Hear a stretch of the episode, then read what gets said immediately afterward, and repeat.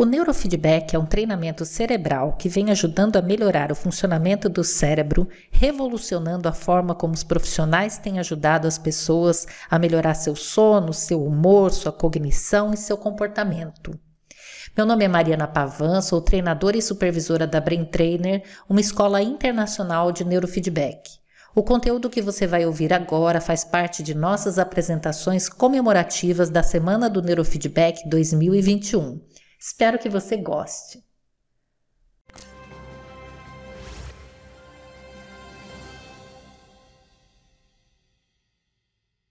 Você se considera uma pessoa violenta? Meu nome é Natália e hoje vou falar um pouquinho sobre como ter conversas significativas em contextos mais delicados, em contextos que pra gente são mais complexos. Como cada pessoa foi criada de uma forma, pensa de uma maneira diferente, inevitavelmente podem acontecer conflitos. E o caminho mais interessante até hoje que eu já encontrei para poder lidar com esses conflitos é o caminho da comunicação não violenta, também conhecida como linguagem da vida. A inquietação que eu estava quando eu comecei a buscar mais sobre esse tema foi entender, e você já deve ter percebido isso também, que grande parte das situações que são complexas elas são assim pela maneira que os outros encaram e até mesmo pela maneira que a gente encara. E eu queria entender como melhorar isso. A comunicação não violenta ela propõe quatro passos. O primeiro é observar, sem julgar, sem misturar com os nossos sentimentos, pensamentos. É algo que a maioria das pessoas não foi treinada a fazer. Nós, por exemplo, ao ver vários objetos espalhados em um ambiente, podemos dizer está bagunçado. Isso é um julgamento. O conceito de bagunça é bem diferente de uma pessoa para outra. Quando se eu digo uma observação, é algo que qualquer pessoa, qualquer observador pode ver da mesma forma. As coisas estão espalhadas. Tem uma frase que fala que observar sem julgar é a forma mais elevada de inteligência. Então, o primeiro passo é treinar a ver, a realmente ver sem misturar aquilo que a gente sente ou pensa com o que está acontecendo. A partir disso, o segundo passo da comunicação não violenta é olhar para dentro de nós e buscar entender qual sentimento aquele fato provoca. Pode ser um sentimento agradável ou um sentimento desagradável. Normalmente a gente tem mais vocabulário para poder julgar o comportamento das pessoas, os nossos próprios, do que para expressar os sentimentos. E existem muitas palavras que nós conseguimos nomeá-los. Por exemplo, quando a gente tem as necessidades atendidas, a gente pode estar experimentando sentimentos agradáveis, tais como calma, relaxamento, é, conexão, descanso, renovação, estar contente, feliz, alegre, animada, animada, esperançosa, inspirada, energizada, atenta, disposta, grata, empoderada, motivada, concentrada, curiosa, interessada, bem-humorada, amorosa, centrada, segura, otimista, satisfeita, plena. Quando as nossas necessidades não estão atendidas, a gente pode estar experimentando raiva, tá furiosa, aborrecida, exausta, estafada, deprimida, triste, sozinha, desencorajada, desanimada, desesperançosa, irritada, receosa, desconfortável, chateada, agitada, frustrada, desconcertada, surpresa, tensa, com medo, preocupada, pessimista, cansada, fragilizada, envergonhada, confusa, ansiosa. Vários sentimentos possíveis, né? E esses sentimentos, eles apontam que uma necessidade não está sendo atendida ou que está sendo atendida. Existem necessidades que são humanas, universais, como, por exemplo, relacionadas ao bem-estar, que teria a ver com sustento, saúde, segurança, descanso, recreação, diversão, necessidades relacionadas à conexão, ao amor, cuidado, senso de comunidade, de pertencimento, empatia, compreensão, necessidades relacionadas à autoexpressão, à alegria, como criatividade, autonomia, autenticidade. E o terceiro passo é exatamente esse: identificar esse sentimento ele aponta para qual necessidade atendida ou não atendida. E a partir daí, nós conseguirmos expressar de uma maneira que favoreça que a gente obtenha a colaboração ou consiga aquilo que é importante para nós. Então, o exemplo que eu dei ali da casa bagunçada, vamos supor que eu vendo aquele ambiente fale com quem está próximo a mim, nossa, você é muito bagunçado. Obviamente, a pessoa se sentiu agora muito motivada a contribuir para o ambiente estar organizado. Tô brincando, tá, gente? Claro que não. Agora, imagina se eu falo, olha, você pode me ajudar com isso daqui? Você me ajuda a organizar isso daqui? Já é outro astral, né? A comunicação não violenta, ela propõe o caminho. Às vezes, esse caminho, ele é acontece internamente, nem sempre você vai precisar de falar, mudar o olhar já contribui para muita coisa. O caminho seria o seguinte: eu vejo os objetos espalhados, aquilo me deixa irritada, porque eu tenho uma necessidade de ordem para fluir bem no ambiente, e o meu pedido é: você pode colaborar comigo para que as coisas estejam numa disposição mais organizada? Então, esse caminho para a gente poder expressar através da comunicação não violenta favorece com que a gente obtenha a colaboração das pessoas para aquilo que é importante para nós. Quando nós fazemos um pedido, é de fato um pedido quando nós acolhemos também o não. Se você não acolhe, xinga, irrita, se a pessoa não faz aquilo que você quer, não é uma comunicação não violenta, é uma comunicação violenta. Assim como quando a gente julga, quando a gente compara, quando a gente atribui uma frequência difusa. Então, nossa, você nunca faz isso. Quando a gente fala você nunca, você sempre, toda vez que basta uma vez que aquilo aconteceu ou aconteça diferente para que seja uma fala que distorce a realidade, nos fazendo até mesmo acreditar que na posse da nossa bola de cristal a gente já sabe como que o outro vai se comportar diante de tal situação.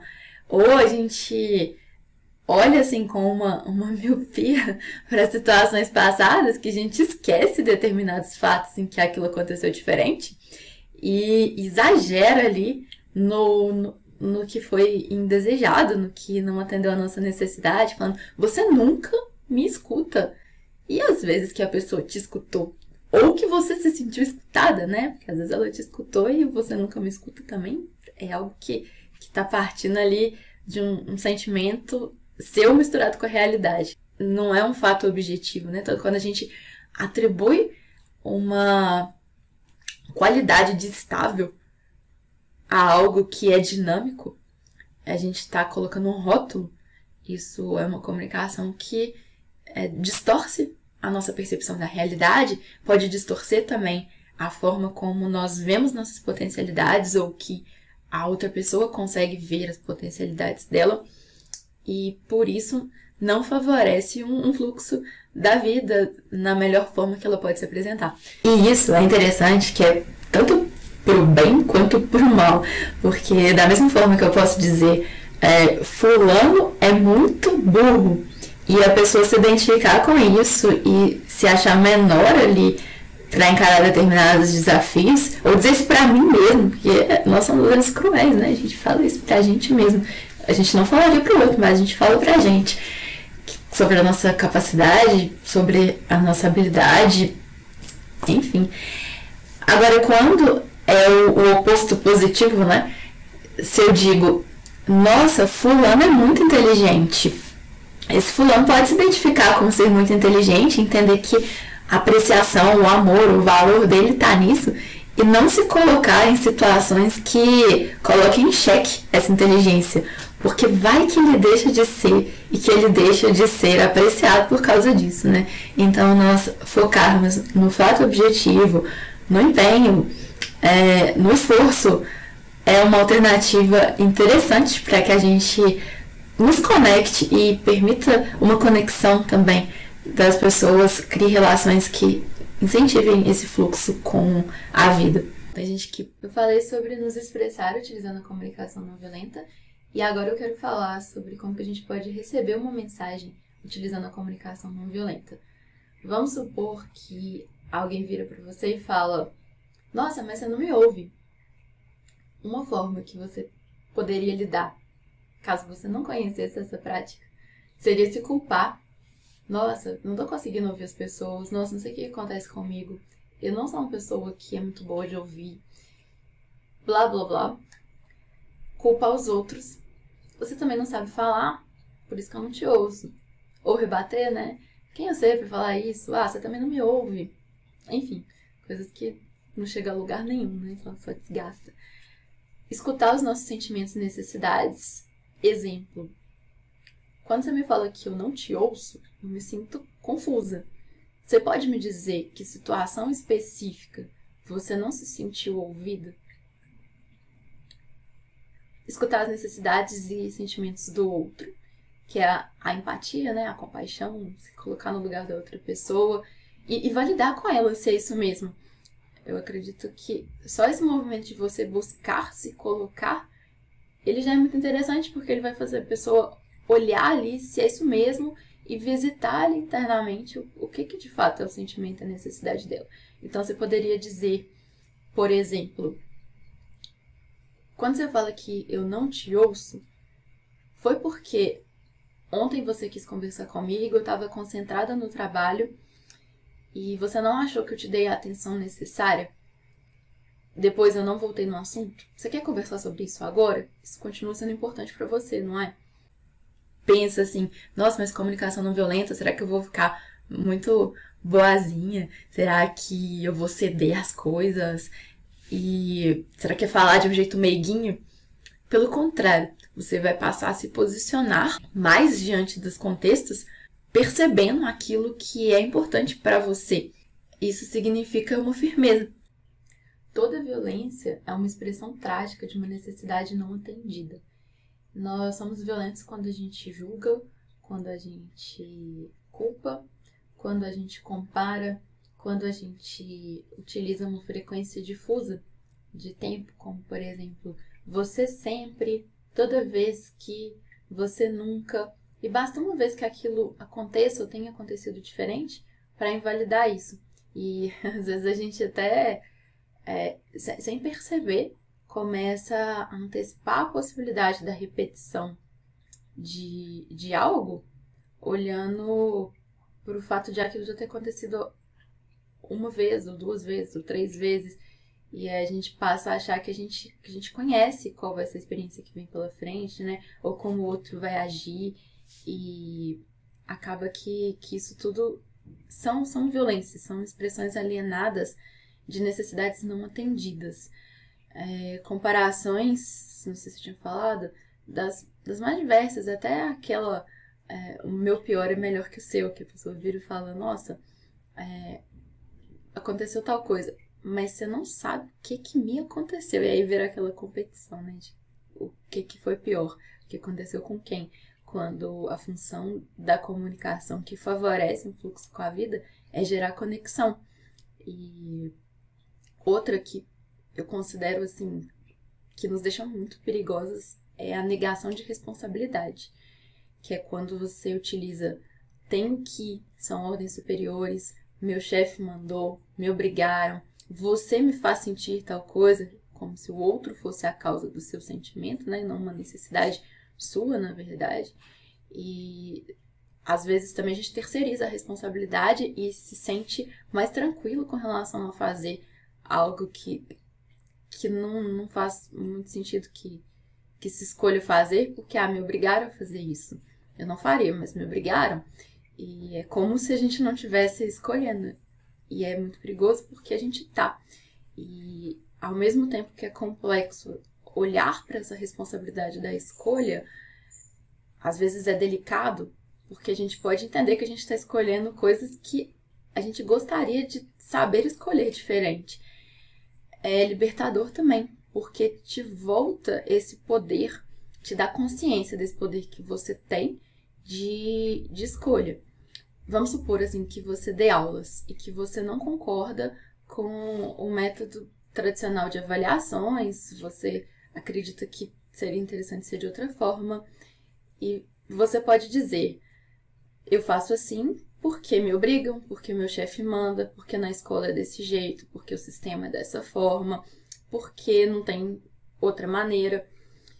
E isso te tira ali da responsabilidade de sim fazer uma escolha, de avaliar daquele jeito. A sua escolha é porque para você é importante manter o seu emprego? Beleza. De toda forma, é uma escolha. Você pode escolher também mudar isso, buscar caminhos para mudar isso, né? E pode até entender que aquele local não está aberto a essa mudança.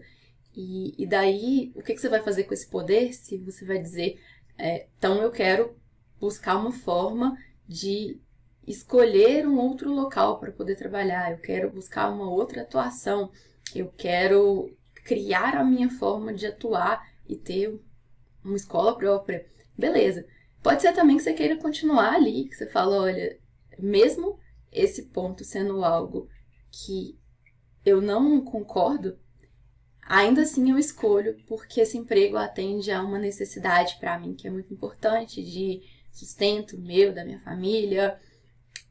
Ao mesmo tempo, você reconhecendo que você está escolhendo, fazendo isso com consciência, te dá liberdade de, de saber que em algum momento você pode escolher diferente. E isso é muito libertador, embora nem sempre fácil olhar com essa clareza, essa verdade. Existe um cara chamado Viktor Franklin, que é um psiquiatra que viveu em um campo de concentração e escreveu um livro depois. Ele diz que tudo pode ser tirado de uma pessoa, exceto uma coisa, que é a liberdade de escolher qual atitude tomar em qualquer circunstância da vida. Então, dentro das narrativas dele, ele fala de uma circunstância muito extrema, que é o contexto de um campo de concentração, e que ainda assim ele observou como que era diferente é, para cada um aquela experiência e o quanto a pessoa se fragilizava, se fortalecia para lidar com aquela diversidade, de acordo com como ela escolhia encarar. Diante disso tudo, o que está vivo em você? O que, que você vem escolhendo? Para além de tudo que já te falaram sobre quem você é, quem você deixa de ser, ou que não te falaram, quais as narrativas que te compõem? Que histórias você se conta? Que o diálogo que nós temos com nós mesmos é o maior de todos, porque ele atravessa toda a nossa existência. E a gente no, no autodiálogo pode tanto ser nossos melhores amigos quanto nossos piores inimigos. E eu realmente acredito que esse é o diálogo mais importante que a gente precisa de trabalhar. Que os outros, eles vêm com naturalidade por extensão. Quando a gente aprende a olhar para a gente com esse acolhimento, olhar para a gente de uma forma não violenta. Se isso tudo fez sentido para você, eu quero deixar o convite que você continue a praticar a comunicação não violenta, ou comece a praticar a comunicação não violenta, e que tenha a mesma paciência que você entende que seria necessária para alguém que está aprendendo um idioma em um contexto em que todo mundo ao redor fala um idioma diferente. Então, quando você se perceber violento, começa de novo. E quantas vezes forem precisas. Porque isso é um treino e é um treino que gera um hábito que tanto para você quanto para as pessoas no seu entorno, na hora de ter conversas delicadas, seja no sentido de se acolher, seja no sentido de acolher os outros, buscar uma solução, resolver as questões que, que sejam necessárias, vai trazer muitos benefícios. Eu agradeço demais você ter chegado até aqui. É a primeira vez que eu falo sobre esse tema sem ver como que as pessoas estão reagindo, sem conseguir ter o feedback assim, do, do olhar porque tá gravado e eu vou ficar bem feliz de saber como que isso chegou para você, como que ressoa aí. E para fechar, lembra daquela pergunta no início, diante do que a gente conversou? E aí, você considera que você tem sido uma pessoa que tem uma comunicação violenta?